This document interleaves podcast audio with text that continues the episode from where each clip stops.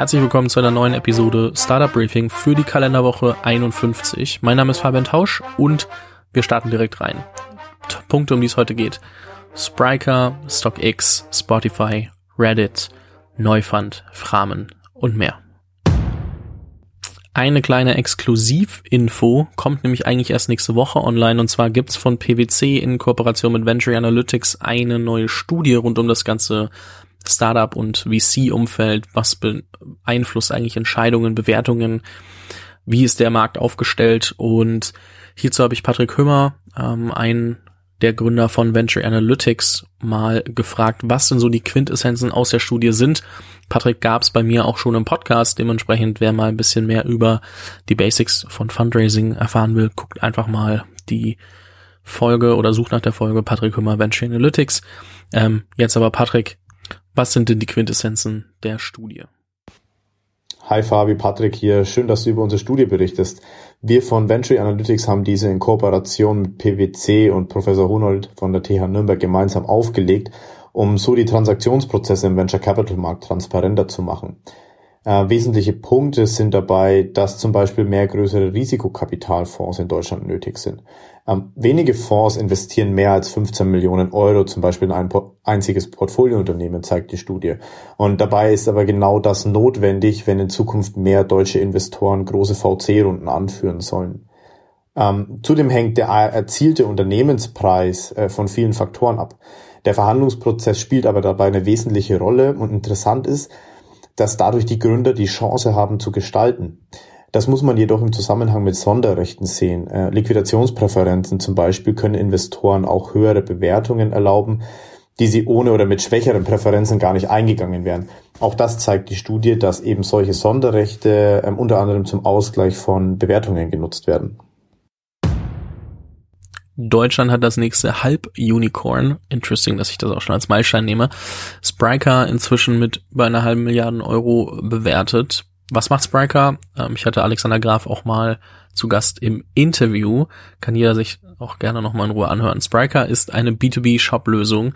Also so wie du mit Shopify einen Store eröffnen kannst, kann ein Unternehmen, das deutlich komplexere Produktstrukturen oder Marktstrukturen hat, ähm, das über Spriker abbilden. Und Spriker hat jetzt nochmal 100 Millionen Euro aufgenommen, um weiter wachsen zu können, um diesen ganzen Fokus, den sie gerade auch bekommen durch die Corona-Pandemie, ähm, auch mitnehmen zu können und da expandieren zu können in andere Länder.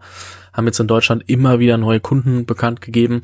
Da ist es mal ganz spannend, sich das ähm, Profil von Alexander Graf auf LinkedIn anzugucken, denn der postet eigentlich immer wieder sehr coole Case Studies, was sie gerade so alles aufbauen. Das letzte war zum Beispiel, dass Globus innerhalb von zwei Wochen einfach ein komplett neues äh, Click-and-Collect-System implementiert hat, mit der Hilfe von Spriker. Eine Acquisition, die so vielleicht gar nicht zu erwarten war. Dubsmash wird von Reddit gekauft. Dubsmash Anfangs Jahres noch nach New York umgezogen und 50 Mitarbeiter entlassen. Heute bekannt gegeben worden oder diese Woche bekannt gegeben worden, dass sie von Reddit gekauft wurden. Summe wurde nicht genannt. Ähm, die zwei Gründer oder zwei der Gründer bleiben noch bei Reddit und arbeiten dort weiter. Dubsmash inzwischen TikTok-Konkurrenz, denn sie sind auch eine Video-App. Und ähm, ja, sollte man gehört haben, dass es da weitergeht und Reddit sich vielleicht auch versucht weiterzuentwickeln. Ich finde es so spannend, weil ich bin kein Reddit-User, aber Reddit hat einfach anderthalb Milliarden Monthly Page Views, bezeichnen sich ja auch als Frontpage of the Internet. Ich zum Beispiel nutze es nicht, ich kann mir vorstellen, dass viele andere es auch nicht nutzen, aber die sind auf jeden Fall nicht zu vernachlässigen. Schauen wir mal, was die mit Dubs Dubsmash veranstalten und vielleicht haben wir bald, ähnlich wie Thriller, noch eine sehr große Alternativ-App zu TikTok. Die Sneaker-Börse StockX hat 275 Millionen Dollar aufgenommen bei einer Bewertung von 2,8 Milliarden. Die sind inzwischen einfach riesig. Das zeigt einfach auch, was für ein Hype sich rund um Sneaker ergeben hat. Ich selbst habe auch viel zu viele Schuhe. Wer mich kennt, weiß das. Und ähm, kaufe da regelmäßig neue. Jetzt nicht bei StockX, aber grundsätzlich bin ich da schon sehr im Game und muss sagen, ähm, finde so eine News cool. Auch ein Grund, warum ich sie inkludiert habe glaube nicht, dass es die ganze Welt wissen muss, aber come on, sind Sneaker. Das Fintech Neufund ähm, raised 4 Millionen Euro von Angels bzw. Investoren wie Freigeist, bekannt durch Frank Thelen, Atlantic Labs, ähm, Udo Schlimmer, dem äh, Gründer der Factory, der auch im Podcast war, Dario Suter und ähm, das alles, um neue Produkte zu entwickeln. Denn Anfang, Mitte des Jahres ähm, hat Neufund mal alles auf Eis gelegt und ähm, versucht, sich neu zu erfinden, da es ein paar Regulierungen gab, mit denen sie nicht ganz ähm, klargekommen sind. Und jetzt scheint es, als hätten sie einen neuen Ansatz. Dazu habe ich natürlich Zoe mal gefragt, Zoe Adamovic, die Gründerin. Zoe, wo geht die Reise hin? Was kann man in dem Jahr 2021 von euch erwarten? Ever since its inception, uh, Neufund hasn't changed its mission statement. We've always been about uh, inclusion, about financial inclusion, and we've always been about providing growth and innovation capital globally. So, you know, uh, what stays as priority for us uh, is to give everyone equal access to investment opportunities and make fundraising easy and accessible everywhere around the world and for pretty much anyone, uh, regardless of their financial status. For example, as an entrepreneur, if you want to raise money uh, with Neufund, you can you can be just a starting company in very early stage, or you can be established business ready to grow, um, and you can raise capital and attract investors from around the world.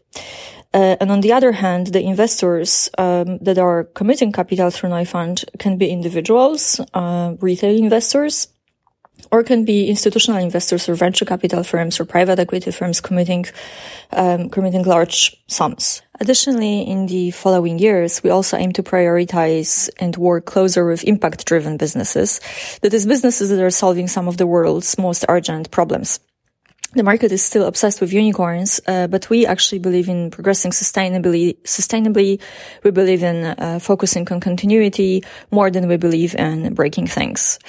Um, with Neufund, uh, you don't need to be exit driven or promise hyper growth. This is not what we focus on. Today, many investors are already looking for sustainable and impact driven companies, for sustainable growth, for steady growth, and we're here to help them connect with entrepreneurs. Im Laufe der Woche ist bekannt geworden, dass Axel Springer sich eine Mehrheitsbeteiligung an der Firma Framen sichert. Zuvor hatte APX, der äh, Investmentarm bzw. Accelerator von Axel Springer und Porsche bereits investiert. Die Beteiligung wird aufgekauft und äh, auch an sich der Cap-Table bereinigt. Dimitri Gärtner, den Gründer von Framen, habe ich kennengelernt. Da hat er gerade über die Idee gesprochen. Und damals war Framen noch ein Bilderrahmen, der angesteuert werden soll, wie Spotify. Das bedeutet, du kannst einfach ähm, deine Bilder dort verteilen, wie du möchtest. Inzwischen ist Framen ein Netz aus ähm, Werbeflächen. Das heißt, ich kann auf Framen gehen, also framen.com, kann dort sagen, in welcher Zielgruppe ich meine Werbung ausspielen möchte. Sag zum Beispiel Coworking Spaces, sehe dann, wo ich das machen kann, klicke die an, zahle einen bestimmten Betrag und auf einmal wäre meine Podcast-Werbung überall. Was natürlich auch ganz spannend ist, weil sonst müsste ich mit Ströer telefonieren zum Beispiel, um eine Out-of-Home-Kampagne zu machen. Äh, und äh, deswegen sehr, sehr spannend. Äh, mal schauen, wo es hingeht. Ich habe die Story nochmal exklusiv von Dimitri bekommen. Ähm, wie habt ihr angefangen und wo wollt ihr euch weiterentwickeln? Hi, mein Name ist Dimitri Gärtner. Ich bin Co-Founder und CEO bei Framen. Framen ist eine neue Content-Plattform, in dem wir es ermöglichen, an verschiedenen Orten wie zum Beispiel Coworking Spaces, Hotels, Fitnessstudios, die Bildschirme miteinander zu vernetzen und somit eine Internet of Screens zu ermöglichen. Das Besondere an Framen ist, dass die Locations über unsere Software ihre eigenen Bildschirme mit Content ähm, bespielen können, relativ einfach über die Cloud, äh, im, im Streaming und gleichzeitig haben wir ein Werbebuchungs- oder ein Kampagnenbuchungstool gebaut, sodass Werbekunden mit wenigen Klicks, wie zum Beispiel Adidas, in einem Fitnessstudio eine Kampagne in Realtime schalten kann. Ähnlich wie Facebook, aber jetzt in der echten Welt. Das was wir mit Axel Springer jetzt nun im nächsten Schritt machen wollen durch das Investment, ist, dass wir neben Werbung auch externen Content zulassen. Sportnews wie Bundesliga beispielsweise oder Startup-News in Coworking Spaces, Wirtschaftsnachrichten in Banken und Hotels. Und damit bauen wir Layer für Layer einen super spannenden neuen Kanal auf, der vielleicht auch nächstes Jahr für Influencer interessant sein kann. Letzte Woche bereits erwähnt, ähm, Artem Weisbeck und Andreas Tussing haben gemeinsam ähm, eine siebenstellige Summe geraced für Charles als Softwarelösung für einen WhatsApp-Shop und somit ähm, das zu vereinfachen für andere E-Commerce-Händler. Adi war nochmal so nett und hat mir ähm, ja erklärt, wie denn eigentlich die Story war. Und äh, deswegen, Adi, wie habt ihr angefangen und wohin geht's mit euch? Fabian, hello. Ja, zur, äh, die Geschichte von Charles 2018 ging eigentlich ähnlich los wie die von Shopify 2.6. Die haben ja als Snowboard-Shop angefangen und da haben die Jungs dann aber gemerkt, wie, wie schwierig es ist, einen E-Commerce-Shop zu der Zeit aufzusetzen und dann ähm, das Ganze für, das sich zur Mission gemacht, das Ganze für andere Firmen einfach zu machen. Und ähnlich ist eigentlich, eigentlich für uns gewesen, dass wir versucht haben, den ersten WhatsApp-Store Europas für ähm, Klamotten, für Basics aufzumachen. Und das wurde auch super angenommen von Kunden, aber hintenrum war es technisch sehr, sehr schwer abzubilden. Und auch da haben wir es uns zur Mission gemacht, Conversational Commerce äh, Buyer Software eben einfach zu machen für andere Firmen. Und ähm, das hat, das haben wir dieses Jahr schon begonnen, sehr erfolgreich. Und im nächsten Jahr werden wir das auf, aufrollen auf äh, größere Unternehmen, aber auch gleichzeitig unser Startup und Founders Programm beibehalten, bei dem wir unter anderem Firmen, die Shopify benutzen, Direct-to-Consumer Brands, äh, Conversational Commerce irgendwie seamless ermöglichen. Ja, das ist unsere Geschichte. Spotify gibt bekannt, dass sie mit Meghan Markle und Prince Harry Podcast produzieren werden, denn die beiden haben eine Produktionsfirma gemeinsam und haben die Rechte für den Podcast an Spotify verkauft. Die erste Folge kommt vielleicht noch in diesem Jahr, sind wir mal gespannt, wann es bei Spotify vielleicht königlich wird. Letzte Woche wurde bekannt, dass ähm, Norton Security Avira kauft. Avira, wir erinnern uns, ähm, dieser kleine Regenschirm, den es immer rechts unten in dieser Windows-Anzeige gab, der sich darum gekümmert hat, dass du keine Viren auf, auf dem Computer hast, ist tatsächlich eine deutsche Firma und wurde jetzt für über 300 Millionen Dollar gekauft. Ich habe dazu ein Statement von Avira-Geschäftsführer Travis Witteven. Ist ein englisches Statement und ich muss es vorlesen. Sorry dafür, aber ich dachte, es ist vielleicht ganz spannend. Viel Spaß damit. As the culmination of a transformative year for Avira, this week we announced that Norton LifeLock has agreed to acquire the Avira Group. We expect the acquisition to close in the first quarter of the calendar year. This move was a natural one for both Norton and Avira. Both companies think customer first and both teams are absolutely dedicated to delivering the most innovative products to customers around the world. Since 1986, Avira has worked to establish itself as a leading security provider for consumers with the mission of protecting all people in the connected world. From the beginning, we've operated under the mandate that digital security and privacy are rights, not privileges, which is why we developed a portfolio of free products. This freemium model combined with the sheer scale of Norton LifeLock will help us reach and protect more people. For Norton LifeLock, the acquisition is aligned with their vision to bring cybersecurity and safety to everyone and a strategy to grow in Europe and key emerging markets. Together, we will continue to develop cyber safety solutions to protect people's devices, online privacies, identities, and families in the connected world. Travis Witteveen So, das war mal wieder eine turbulente Woche. Es ist einiges passiert. Ich glaube, ich habe einige gute exklusive Kommentare nochmal rausholen können. Ich bin sehr gespannt, ähm, wie sich das ganze Format weiterentwickelt. Schickt mir gerne Feedback, ob per E-Mail an fabian.jungunternehmerpodcast.com oder per Instagram oder LinkedIn.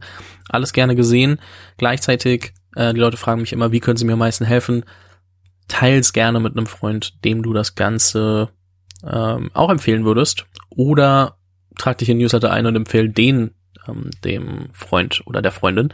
Denn das hilft natürlich am meisten. Wenn ich merke, dass dieses Format auch gut angenommen wird, wird es wahrscheinlich auch länger bestehen. Ich freue mich auf alles, was kommt. Ich sage schon mal vielen lieben Dank und bis nächste Woche.